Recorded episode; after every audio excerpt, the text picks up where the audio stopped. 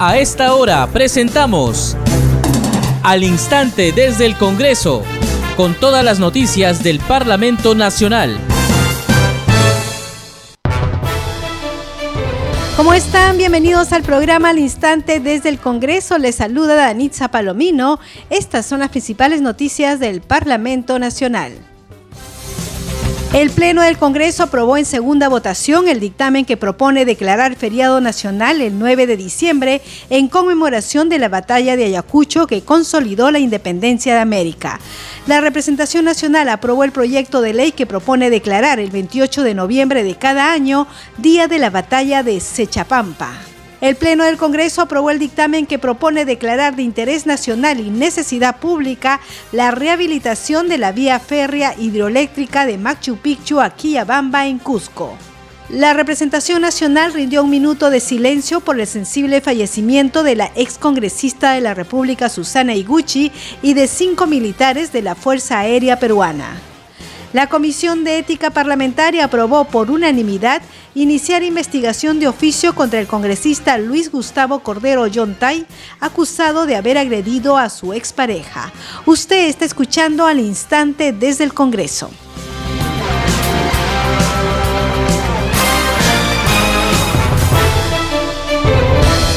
A esta hora de la tarde tenemos información con nuestro compañero Josman Valverde. Josman, buenas tardes. Buenas tardes, eh, Danitza. ¿Cómo estás? Hay una noticia que queremos compartir de mucho interés y beneplácito, sobre todo para quienes nos escuchan a esta hora en Ayacucho, pero en sí es eh, una noticia eh, vinculada y de mucho interés para todos los peruanos. Y es que hoy es 9 de diciembre y precisamente esta fecha ha coincidido con lo que hoy se ha aprobado en el Pleno esta mañana y es que se ha declarado feriado el 9 de diciembre, esto con motivo de la conmemoración de la batalla de Ayacucho. El Pleno del Congreso ha aprobado el dictamen correspondiente ya en segunda votación, recordemos que estaba pendiente esto, así que eh, ya la autógrafa va a ser remitida próximamente al Poder Ejecutivo para su promulgación. Antes de dar detalles de todo esta, de la importancia de este feriado y de, y de parte del debate, ¿te parece si escuchamos eh, el extracto precisamente de cómo quedó esta votación eh, del, momento en que el Pleno del Congreso decide eh, eh instaurar este 9 de diciembre como feriado. Escuchemos. Finalizó el debate, si iban a marcar su asistencia para proceder a votar. ¿Ya marcaron toda su asistencia? Asistencia cerrada. Han registrado su asistencia 119 congresistas al voto. Votación cerrada. Ha sido Aprobado a favor 25, 95, en contra 19, dos abstenciones. Ha sido aprobado en segunda votación el texto contenido en los proyectos de ley 663 y 684 que proponen la ley que declara feriado nacional el 9 de diciembre en conmemoración de la batalla de Ayacucho que consolidó la independencia de América. Danita, entonces, eh, con esto que tiene varios temas detrás de este proyecto que, involucra precisamente el instaurar el 9 de diciembre como feriado. Y es que se está reconociendo con esto, el Congreso de la República está reconociendo la importancia histórica de la batalla de Ayacucho para todos los peruanos y con el propósito de fomentar un sentimiento de patriotismo, promover la cultura y también fomentar el turismo. Eh, ya que eh, el precisamente declarar esta fecha va a hacer que eh, más peruanos incrementen su interés por conocer de nuestra historia, viajar a esa zona del país y conocer precisamente de cerca. La sustentación de esta propuesta, que reúne dos proyectos de ley que son el 663 y el 684, estuvo a cargo de la presidenta de la Comisión de Trabajo, la congresista Isabel Cortés. Y, con respecto a la importancia histórica de la batalla de Ayacucho, podemos decir, Danitza, que ha sido pues reconocida en nuestro país, eh, ya con fecha 18 de agosto de 1980, mediante un decreto supremo, el 11980, se declaró incluso como santuario histórico. La superficie de 300 hectáreas que está ubicada en la provincia de Huamanga del departamento de Ayacucho se le denominó santuario histórico a la Pampa de Ayacucho por ser escenario ese de una de las batallas eh, por la independencia, la más importante de Sudamérica y que selló, es muy importante, que selló el proceso de liberación política del continente hispanoamericano. Un lugar, además, Danita, que por demás está decirlo, es muy, muy hermoso estar en ese lugar, precisamente es eh, disfrutar de un bello paisaje, claro está, con, el, con lo que significa eh, el valor histórico que tiene para nuestra patria, es sin duda un lugar que de seguro ya luego de la declaración de su feriado va a generar, como el mismo propósito de este proyecto lo dice, que más peruanos conozcan esta zona, conozcan la historia. Y es entonces como eh, se ha desarrollado este debate en el Congreso de la República eh, y ya a la espera entonces de la promulgación por parte del Ejecutivo para que, bueno, si bien es cierto ya no este año, hoy es 9 de diciembre, pero de seguro a partir del próximo año los peruanos puedan disfrutar de dos feriados incluso eh, juntos, que es el 8 de diciembre por la Inmaculada Concepción, seguido del 9 de diciembre por la batalla de Ayacucho, una forma también de incentivar el turismo en nuestro país. Vamos a regresar contigo, Danita, para el desarrollo de más noticias. Adelante. Muchas gracias, Josman Valverde. Y hay que decir que también en el Pleno del Congreso del día de hoy se rindió un minuto de silencio por el sensible fallecimiento de la ex congresista de la República, Susana Iguchi, y de cinco militares FAP que fallecieron mientras eh, estaban en una operación de llevar ayuda a poblaciones vulnerables. congresista Barbarán, tiene usted la palabra. Muchas gracias, Presidenta. El día de ayer partió al encuentro del Señor la señora Susana Iguchi, ex congresista de la República y ex primera dama de la Nación. Y por ella, Presidenta, quisiera pedir un minuto de silencio. Autorizado.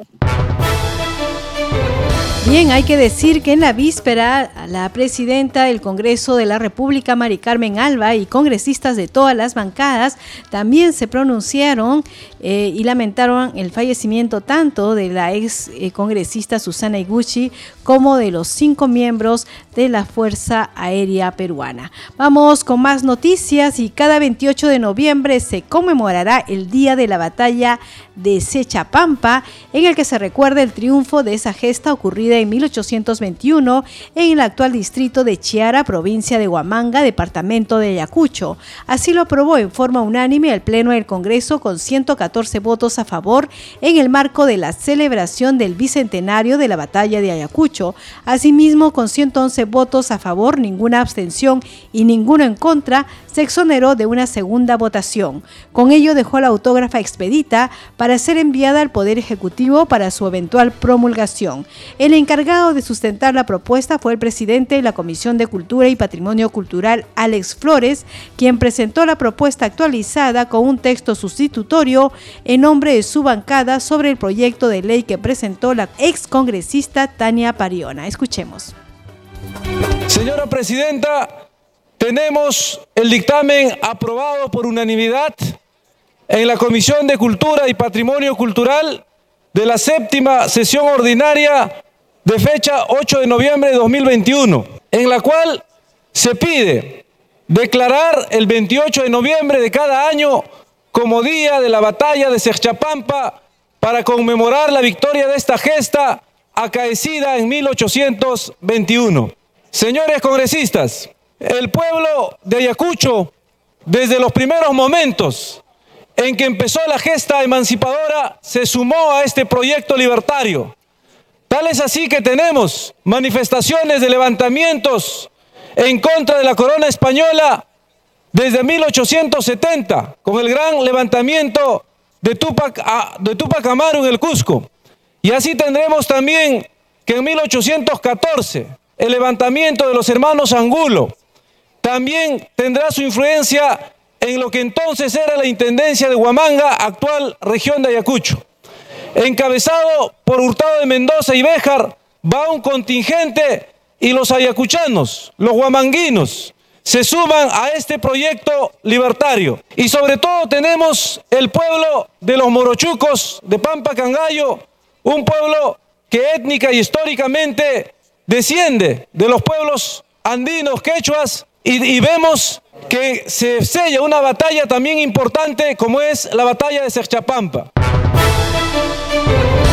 Bien, el Pleno del Congreso también aprobó el dictamen del proyecto de ley 198 que propone declarar de interés nacional la creación de universidades públicas y filiales que hayan obtenido el licenciamiento. Fue sustentado en el Pleno del Congreso por el presidente de la Comisión de Educación eh, y luego también hizo uso de la palabra la congresista Noelia Medina, quien es autora de este proyecto. Escuchemos.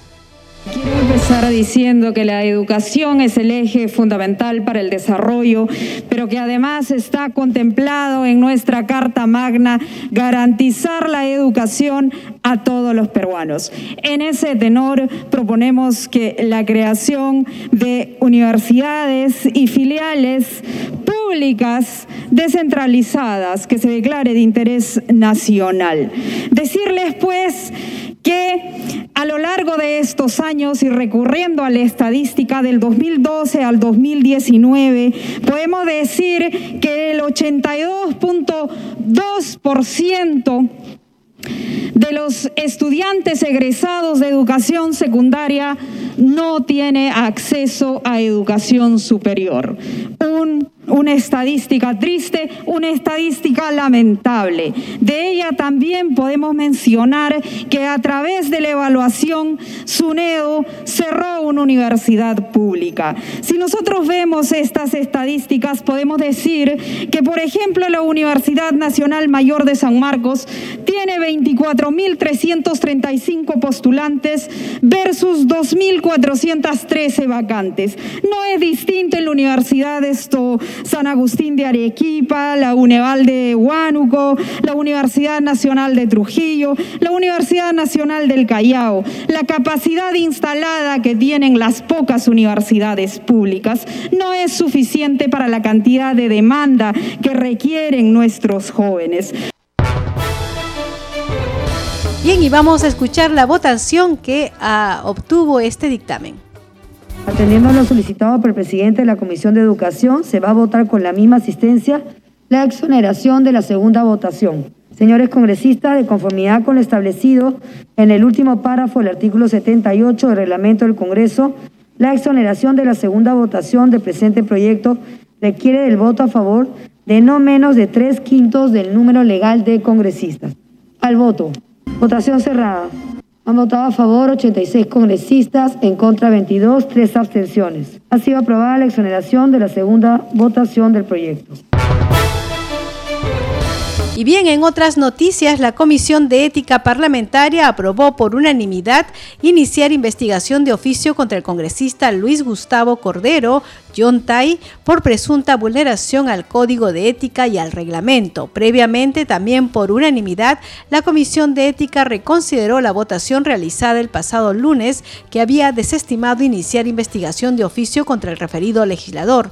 La solicitud fue presentada por los parlamentarios Diego Bazán, María Agüero y Ruth Luque. Justamente nuestra compañera Perla Villanueva ha conversado con la congresista Carol Paredes, presidente de la Comisión de Ética, sobre este tema.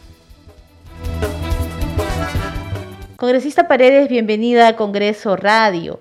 Eh, sabemos que hoy por unanimidad se aprobó en esta sesión extraordinaria de la Comisión de Ética la admisión de esta denuncia de oficio contra el congresista Luis Gustavo Cordero Yontay, pero previamente se aprobó también por unanimidad las reconsideraciones, los pedidos que habían sido solicitados por diversos congresistas.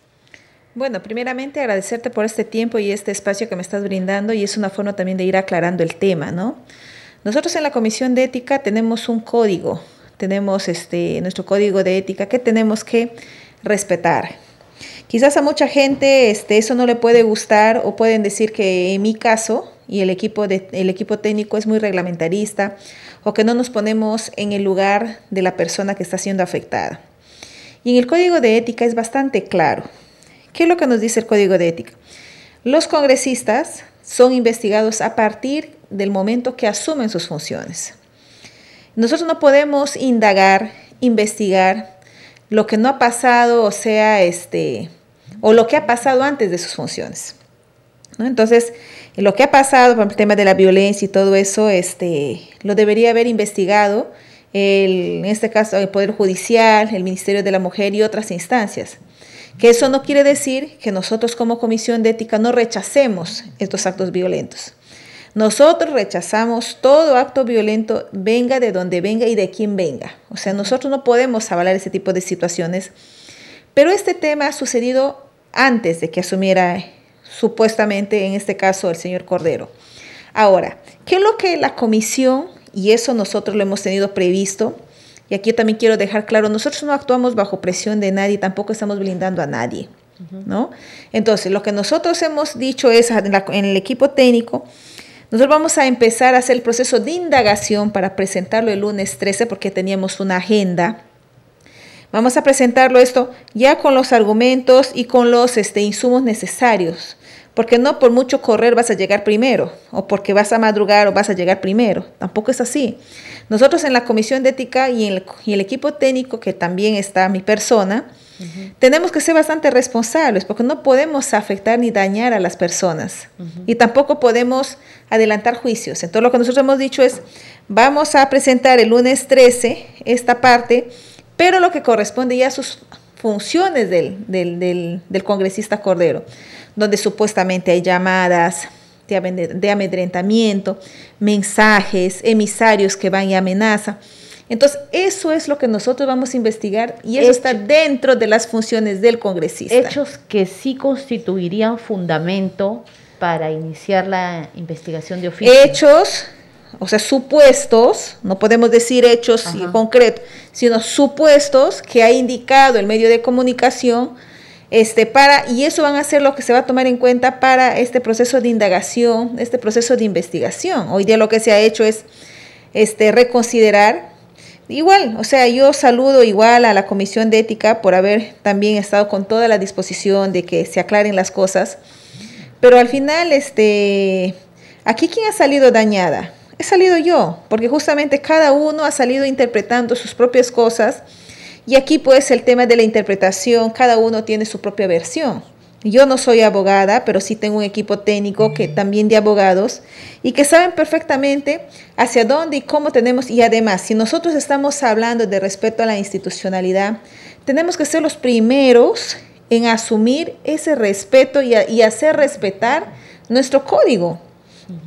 Bueno, ahí dirán que nosotros estamos siendo, no nos estamos poniendo en el lugar de la víctima, pero no es así. Y de verdad yo quiero aquí ratificar y reafirmar mi compromiso de lucha permanente a la defensa de las mujeres. Muy bien. Y de ahora en adelante, o de acá, el siguiente paso, ¿cuál es el procedimiento que de acuerdo al, reglamento del Congreso hay que seguir?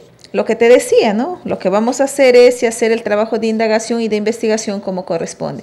Y eso también tiene sus propios procedimientos, no porque la prensa me dice, ya tienes que sacar los resultados, tú tienes que hacerlo. No es así. Tenemos que respetar los procedimientos, los tiempos necesarios como corresponde. ¿Hay un plazo congresista? Eh, nosotros hablamos entre 15 o 20 días. 15 o 20 días. Eso que te dura, bueno, ya este pasa del mes porque son días, este, en este caso decimos días hábiles. Es decir, viene una etapa de indagación donde podrían ser pero por supuesto es, que tienen que estar o sea se tiene que llamar a las partes se tiene que llamar incluso hasta el medio de comunicación porque tenemos que ser responsables en todo lo que emitimos, en todo lo que, en todo lo que nosotros este, eh, damos a conocer a la población. Y además también este, tenemos que reconocer acá la disposición, bueno, en este caso de todos, ¿no? Y, y, esperamos que de verdad este, eso va a ser nuestro actuar también de nosotros. Y además, desde el primer momento que nosotros asumimos la comisión de ética, hemos sido bastante transparentes, sin parcialización de nadie ni con nadie. En esta comisión no hay banderas políticas, no hay coloridos, pero lo único que hay es un respeto estricto a la legalidad, el principio de ese principio de legalidad y ese respeto también a la persona como tal. Muy bien, gracias. Entonces usted nos adelanta de una manera que se van a citar a las partes involucradas, se recogerá Es parte del procedimiento y nosotros no estamos ocultando nada y no vamos a ocultar nada tampoco, ¿no? Entonces, los que conocen el código de ética y los que revisan nuestra página saben perfectamente qué instrumentos tenemos, con qué instrumentos contamos. Y esos instrumentos son los que nosotros usamos justamente para cada una de las, este, eh, situaciones o los procesos de investigación que se pueden generar a determinadas a determinados congresistas dentro de su función congresal. Y ya por último, en, este tema congresista, para que la ciudadanía lo sepa, nuestros oyentes puedan eh, conocerlo, lo que hace la Comisión de Ética, según el reglamento, la Comisión de Ética no sanciona, no juzga, recomienda, ¿no es cierto?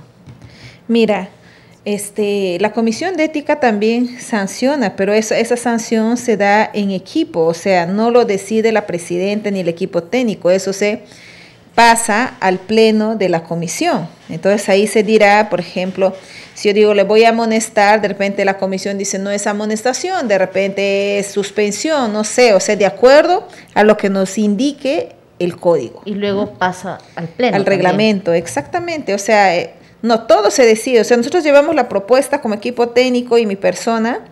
Se lleva la propuesta y es el que decide, ya es el pleno en este caso de la comisión. Existe todo un procedimiento parlamentario que Pero hay que por supuesto, y además la gente lo tiene que saber y los medios también lo tienen que saber. O sea, acá no es contra una persona, contra la presidenta, o que la, o que la presidenta es una insolidaria, o que la presidenta no tiene sensibilidad. No es así. O sea, yo creo que aquí también los medios hay que recomendar cuánto daño hacen a partir de sus propias interpretaciones. Y también cuando les conviene, algunas personas son reglamentaristas y cuando no les conviene, no, no les importa los reglamentos, no les, no les importa la, la parte legal, ¿no? Y ahí nosotros tenemos que hacer respetar lo que nos dice la parte legal y eso también es, tiene que ver con la parte ética. Uno tiene que aprender a ser coherente, no solamente con lo que dice, sino con lo que hace. Uno tiene que aprender a ser coherente respetando sus reglamentos, sus normas, así como nosotros tenemos una constitución política del Perú, tenemos que aprender a respetar esos instrumentos que a nosotros nos, nos, dicen como ciudadanos y ciudadanos por dónde caminar, hacia dónde dirigir, hacia dónde dirigirnos, y eso es lo que tenemos que hacer, y tenemos que ser los primeros cumplidores en esa parte. Y ahora ya para terminar, ¿cuándo será la sesión, la próxima sesión? Ya eh, nosotros tenemos la sesión este, ordinaria el lunes 13, pero este ya pero no vamos a tocar este tema, porque como te decía, todo eso tiene un procedimiento. Y hay una agenda prevista. Ya tenemos una agenda prevista. Nosotros en las sesiones ordinarias tenemos una agenda y que lo conocen los congresistas que son parte de esta comisión este, días antes de la, de la, de la sesión de, de, la, de la comisión. Entonces, este, nosotros ahora hemos decidido, y en buena hora que lo hayan dicho hoy día los congresistas, no podemos ya ir poniendo temas que no están dentro de la agenda. Y eso bueno, también nos ha servido como una lección aprendida, ¿no? O sea, para, apretar, para aprender a respetar lo que nosotros ponemos allí y creo que esas cosas también nos hacen a nosotros este, reflexionar. Pero como te digo, este, nosotros vamos a cumplir a carta cabal lo que nos han encomendado porque la intención acá es no solamente recuperar la confianza del Congreso a nivel interno, sino también hacer que la ciudadanía vea al Congreso como un referente de sus acciones, de sus conductas, de sus comportamientos como, como, como políticos o como personas que representan no solamente a su región, sino al país. Muy bien, congresista. Le agradecemos por haber estado en Congreso Radio con nosotros. Será la congresista Carol Paredes, titular de la Comisión de Ética Parlamentaria en el Congreso de la Muchas gracias. Muy amable, congresista. Hasta luego, gracias. Bien, entonces escuchamos la entrevista que realizara nuestra compañera Perla Villanueva a la congresista Carol Paredes, presidenta de la Comisión de Ética. Usted está escuchando al instante desde el Congreso. Este programa se escucha en las regiones del país gracias a las siguientes emisoras. Radio Inca Tropical de Abancaya Purímac, Radio Star de Moyendo en Arequipa, Cinética Radio en Ayacucho, Radio TV Shalom Plus de Tingo María, Radio Madre de Dios de Puerto Maldonado, Radio TV Perú de Julia Capuno, Radio Amistad de Lambayeque, Radio El Pueblo de Ayacucho, Radio Satel Perú de Lampa en Puno y Radio La Voz del Valle de Aplau en Arequipa. Enseguida vamos con los titulares de cierre. El Pleno del Congreso aprobó en segunda votación el dictamen que propone declarar feriado nacional el 9 de diciembre en conmemoración de la batalla de Ayacucho que consolidó la independencia de América. La representación nacional aprobó el proyecto de ley que propone declarar el 28 de noviembre de cada año Día de la Batalla de Sechapampa. El Pleno del Congreso aprobó el dictamen que propone declarar de interés nacional y necesidad pública la rehabilitación de la vía férrea hidroeléctrica de Machu Picchu a Quillabamba en Cusco. La representación nacional rindió un minuto de silencio por el sensible fallecimiento de la excongresista de la República Susana Iguchi y de cinco militares de la Fuerza Aérea Peruana. La Comisión de Ética Parlamentaria aprobó por unanimidad iniciar investigación de oficio contra el congresista Luis Gustavo Cordero Yontay, acusado de haber agredido a su expareja. Usted está escuchando al instante desde el Congreso. Hemos llegado al final del programa. A nombre del equipo de Congreso Radio le agradecemos por acompañarnos en esta edición. Estuvo en los controles Franco Roldán en la conducción de Anitza Palomino. Deseamos que tengan un buen día.